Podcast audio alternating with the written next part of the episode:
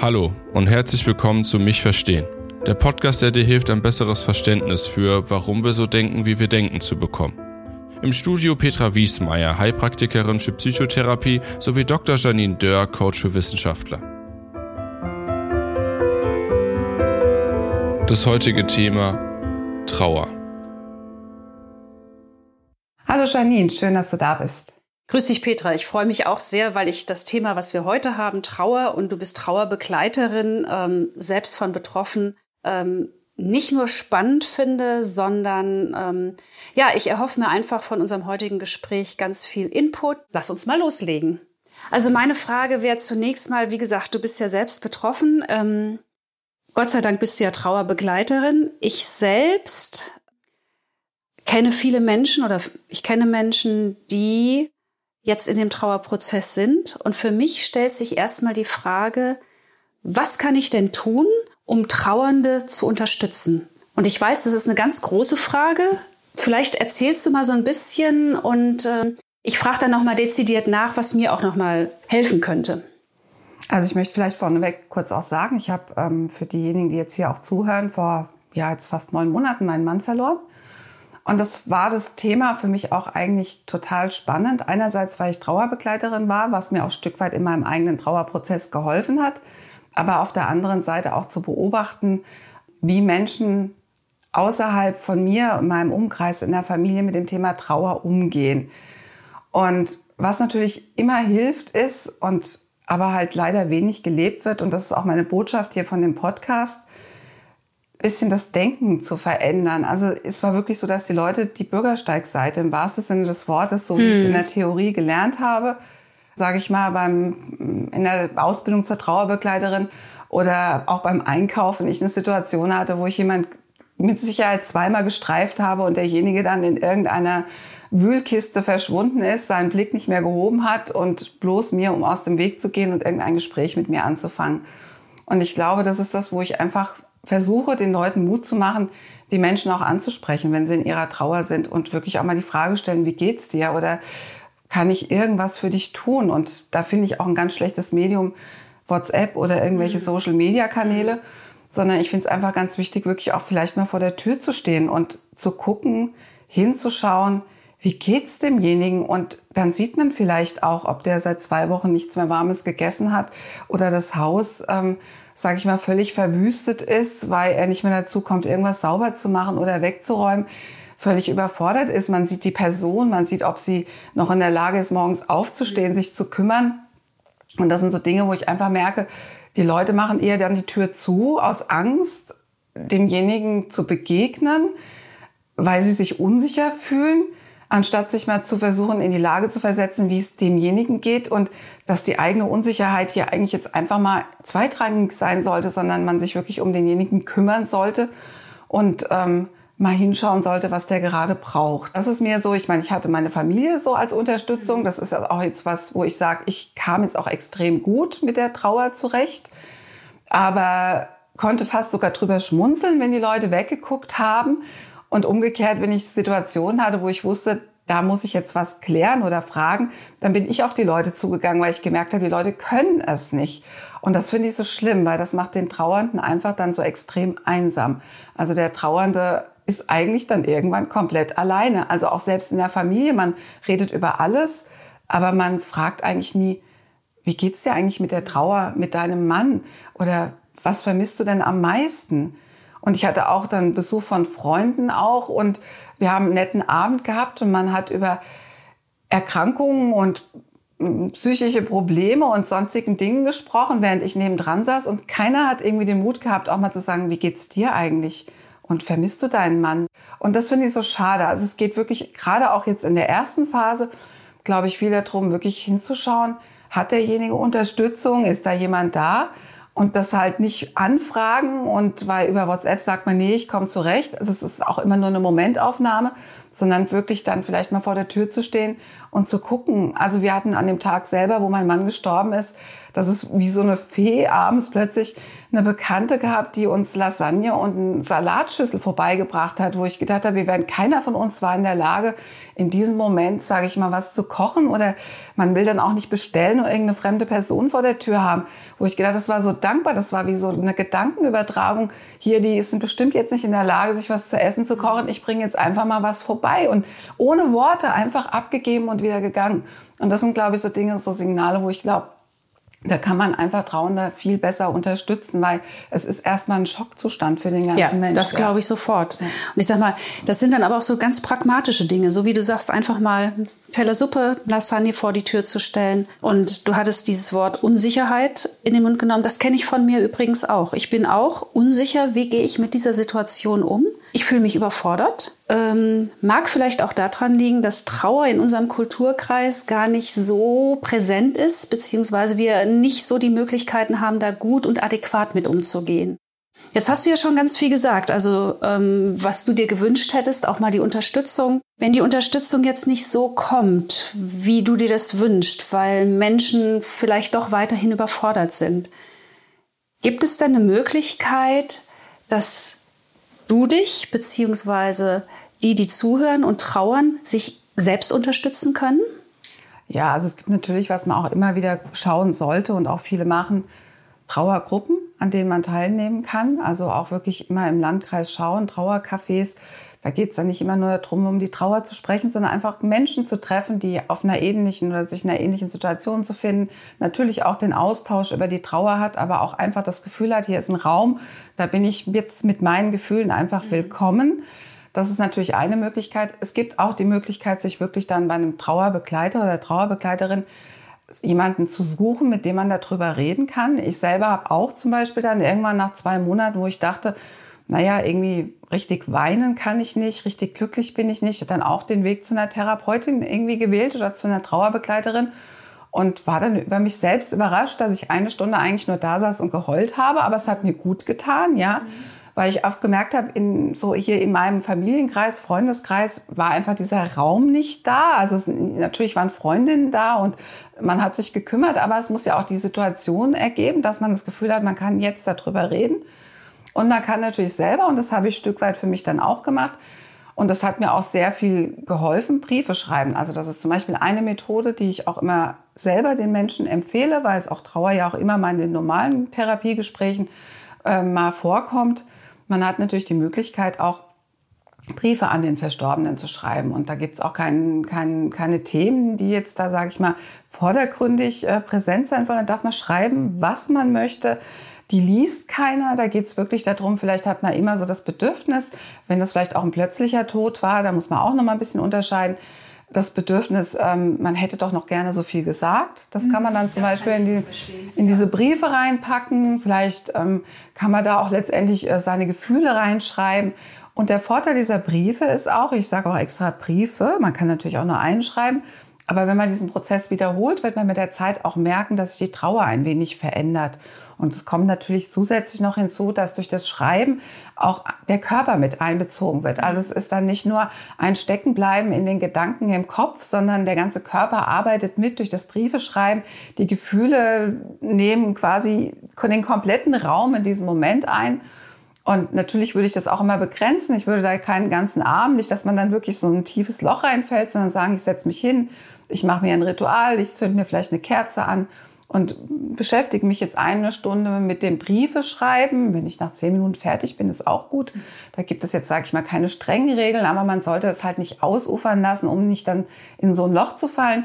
Und dann schreibe ich regelmäßig meine Briefe. Ich kann die in irgendeine Box tun. Ich kann mir hinterher ein Ritual überlegen. Wenn ich irgendwann das Gefühl habe, ich bin jetzt mit meinem Trauerprozess fertig, was auch immer das heißt, aber bin jetzt irgendwie ein Stück weitergekommen und möchte jetzt die Briefe entweder vergraben oder vielleicht verbrennen oder ich möchte sie einfach an einem sicheren Ort für mich aufbewahren, weil sie mir einfach sehr wichtig sind. Das ist aber ein Teil der Trauerverarbeitung, was ich auch selbst für mich schon gemacht habe, einfach weil so vieles in meinem Kopf rumgegangen ist, was ich einfach mal zu Papier bringen wollte. Das ist natürlich eine Möglichkeit. Ja, die andere Möglichkeit Trauergruppen. Es gibt natürlich jetzt auch inzwischen, und da habe ich auch mit reingehört, auch Trauer-Podcasts. Ja, ich bin hier und du bist tot, nein, du bist tot und ich bin hier. Den fand ich zum Beispiel auch mal ganz gut da, auch mit Leuten, die sich darüber unterhalten, über den Verlust ähm, so, also das einfach mitzuhören und sich irgendwie so auch aufgehoben zu fühlen. Ich glaube, da muss jeder für sich selbst rausfinden, was ihm natürlich gut tut. Ich finde es halt einfach wichtig, dass man in sich reinhört und schaut, also nicht stecken bleibt, weil das ist das, was du auch angesprochen hast. Wir haben hier im, in der westlichen Kultur keine Rituale, die so familiär jetzt groß gefeiert werden oder wie, sage ich mal, in, in manchen Ländern der Trauernde zu bestimmten Tagen ähm, wieder hoch oder zumindest auflebt, ja, in den, in den Gedanken, sondern hier hat man so gewisse Vorstellungen, wie man zu trauern hat. Und das projiziert man auch irgendwie auf den Trauernden. Und wenn der schon nach einer Woche wieder lacht und fröhlich ist, ist es ähm, total verkehrt. Wenn er nach einem Jahr aber immer noch trauert, ist es auch verkehrt. Mhm. Also wir stecken natürlich auch hier und deswegen macht das Ganze halt in unserem Trauerprozess hier manchmal oft so schwer. Ähm, wir stecken so unsere eigenen Gedanken, Vorstellungen von Trauer oder projizieren das so auf den anderen. Und das ist das, was ich eigentlich auch gerne mitgeben möchte. Es gibt hier keine Regeln und keine Normen, wie Trauer abzulaufen hat. Es gibt noch viel weniger Trauerphasen, äh, die hier durchlebt werden, am besten noch chronologisch. Das ist völliger Irrsinn. Mhm. Es kommt, wie es kommt. Also ich habe, glaube ich, das erste Mal richtig getrauert an dem Geburtstag von meinem Mann. Also das ist so, und das war vier Monate oder fünf Monate später. Also da habe ich plötzlich gemerkt, okay, jetzt plötzlich ist da auch irgendwas in mir, was realisiert, nee, das ist jetzt endlich, es gibt keinen lebendigen Mann mehr, ja. Und manchmal denke ich auch, ich glaube, der, die Phasen zwischen vielleicht Geburtstag und Geburtstag sind wie, als wäre derjenige auf einer Reise und kommt dann immer nur am Geburtstag halt dummerweise nicht wieder, was das Ganze dann so realisiert. Aber das ist auch okay. Und das ist das, was ich, glaube ich, auch jedem mitgeben möchte. Es gibt hier keine kein, also auch da, wie man damit umgeht, loslassen ist oft ein Begriff, der hier irgendwie in unserer Kultur so gewählt wird. Man muss denjenigen, also man wird ihn auch nicht loslassen, wenn man dann versteht, wie unser Gehirn arbeitet wir haben auch aus unserer Kindheit, aus unserer Schulzeit Erinnerungen gespeichert. Wir sehen plötzlich eine Person. Wir sind sofort wieder in der Zeit von der Schule. Es kommen Erinnerungen hoch. Wir werden denjenigen nie loslassen, den wir mhm. vermissen oder diejenige. Oder auch wenn es ein, ein Tier ist. Also ich meine, man trauert ja nicht nur immer nur Menschen. Das geht nie vergessen. Also das ist einfach da. Dieses, äh, unser Gehirn hat diese Erinnerungen gespeichert und da gibt es für mich kein Loslassen, es gibt nur ein Arrangieren, wie gehe ich jetzt mit diesem Verlust in mir um? Also ist es ein Teil von mir, stelle ich mir irgendwie vor, dass derjenige immer so an meiner Seite ist. Es gibt da also auch diese hypnosystemische Trauerbegleitung, also auch eine Methode, wie man mit Trauer umgehen kann, wo man versucht, so denjenigen in sich zu spüren und wahrzunehmen.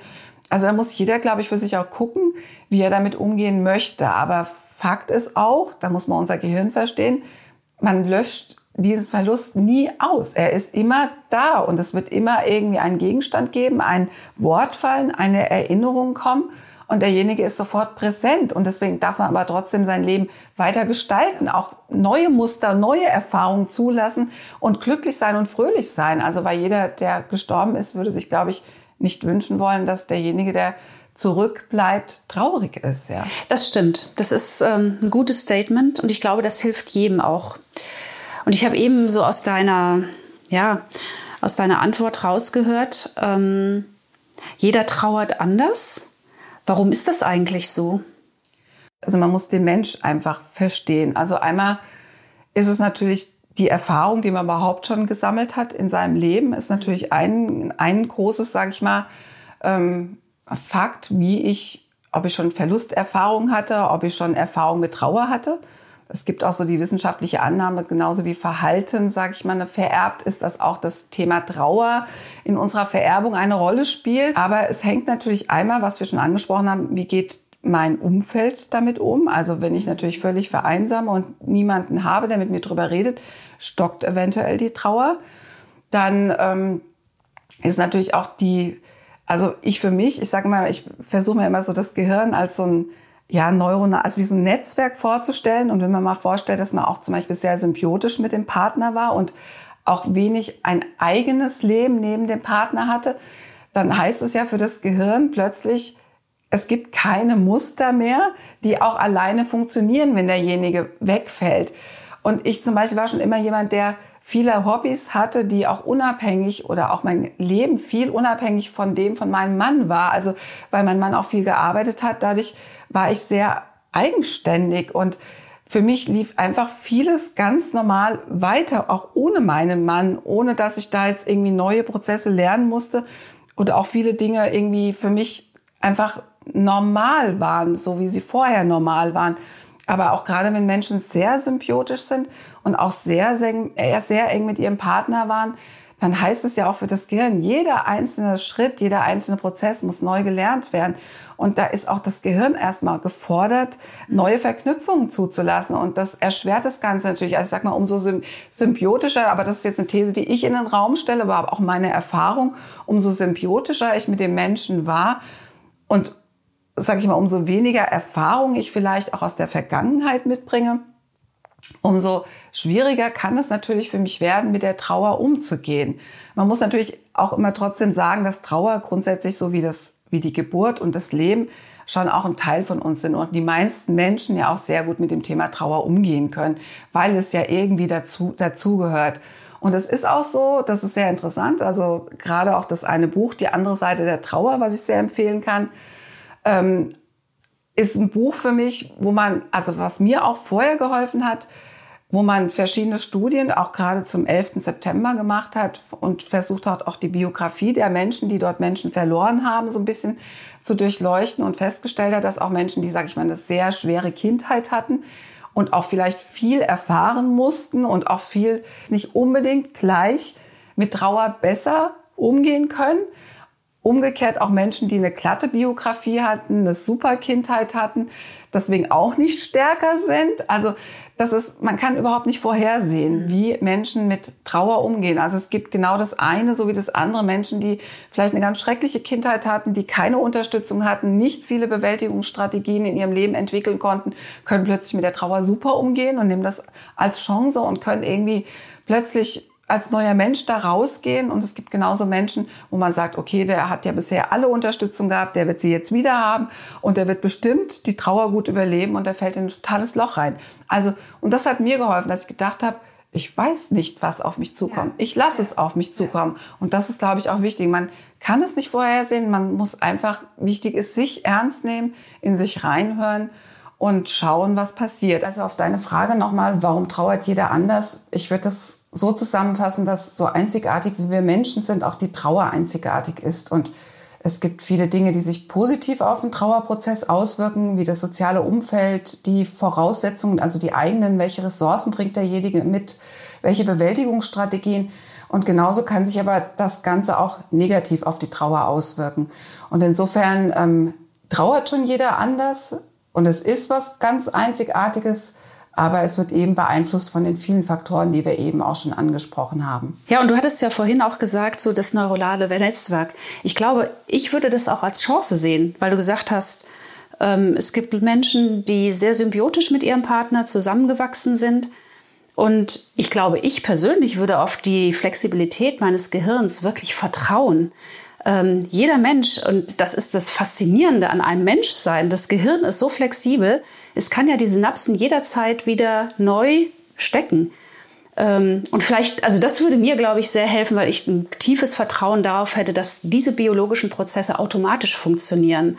Und wenn ich dann von außen noch gut unterstützt werde, genau. ich glaube, dann ähm, kommt man auch gut durch die Trauerzeit. Genau. Und das ist ja, glaube ich, das, was wir jetzt auch so also jetzt aus vielen Ebenen ja gesehen haben. Also einmal, genau, wie geht mein Umfeld damit um? Stocke ich in der Trauer oder habe ich die Möglichkeiten, eben genau diese Flexibilität, die unser Gehirn ja eigentlich hat, auszunutzen und da auch rauszugehen und zu sagen, ja, derjenige ist zwar nicht mehr da, aber trotzdem hat er mich ja auch geprägt im Positiven. Also ich erlebe ja auch mich bei vielen Dingen, die ich tue, tue ich sie oft so, wie sie mein Mann getan hätte, weil ich es auch gut fand, wie er es getan hat und freue mich auch darüber, dass er mir gewisse Dinge mitgegeben hat. Und ähm, genau das ist, wo ich auch denke, das ist eine gute Chance zu sagen, wenn ich ein gutes Umfeld habe, ja, und das beantwortet es eigentlich, dann kann ich da gut rauskommen. Aber genau das ist ja dieser Ansatz, warum ich diesen Podcast unbedingt machen wollte, ist, weil wir oft halt leider nicht die Voraussetzungen haben. Also schon in der Familie keiner wir haben es nicht mitbekommen. Wie geht man mit Trauer um? Wir feiern das nicht. Das ist, ähm, wir haben Vorstellungen mit dem klassischen Trauerjahr und ach, es hängt immer noch in den Köpfen. Ein Jahr am besten noch mit Schwarz rumlaufen. Ja, das also, stimmt. Da und das macht es halt so schwer. Und genau da ist so mein Ansatz, wenn wir einfach auf die Menschen zugehen, sie fragen, wie geht's dir? Was kann ich für dich tun? Wie kann ich dich unterstützen? Hinschauen vor allem nicht mhm. und nicht projizieren, ich würde so trauern, dann hast du auch so zu trauern, sondern es ist okay, wenn der eine schon nach zwei Tagen die Kleider von seinem Verstorbenen oder Verstorbenen ausräumt. Es ist aber genauso okay, wenn er erst nach einem Jahr sagt, jetzt kommt der Punkt, jetzt mache ich das. Also ich glaube auch, da gibt es an der Stelle überhaupt kein richtig und kein falsch. Das kann es auch gar nicht geben, ganz abgesehen ja. davon. Ja. ja.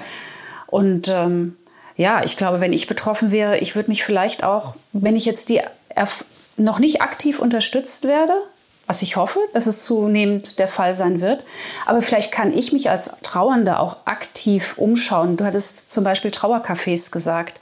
Da bin ich mit Gleichgesinnten unterwegs und auch mal zu gucken, wie gehen die damit um. Ich glaube, man kann sich auch in der Gruppe stärken und, wie du sagst, Trauerbegleitung ganz ähm, wirklich professionell auch zu, zu nutzen. Die Möglichkeit besteht ja auch.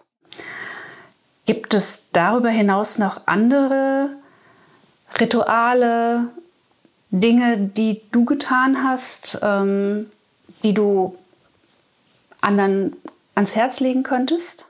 Also es gibt natürlich einmal auch die Möglichkeit zu malen. Das finde ich mal noch ganz gut, mhm. sich das Ganze bildlich mal aufzumalen, auch die Gefühle, ob das nur Kreise sind. Also es geht auch hier nicht um ein schönes Bild zu erzeugen, sondern einfach mal auf Papier zu bringen, das Gefühl, was man, also das ist halt auch wirklich ein großer Teil der Verarbeitung, wenn man halt versucht, auch mit den Gefühlen, die so in einem mhm. sind, zu arbeiten und die vielleicht auch zu beschreiben. Fühlt sich das gerade in mir an wie ein Vulkan, der irgendwie tobt oder brodelt und das Ganze vielleicht auch dann malerisch aufs Papier zu bringen. Ja, okay. Das ist natürlich eine Möglichkeit. Ich selbst habe zum Beispiel mal im Wald gestanden und habe vor einem Baum gestanden. Es ist in dem Fall mein Mann und eine Baumbestattung gewesen und dachte, wo ist jetzt mein Mann gerade, an welcher Stelle von mhm. diesem Baum und mhm.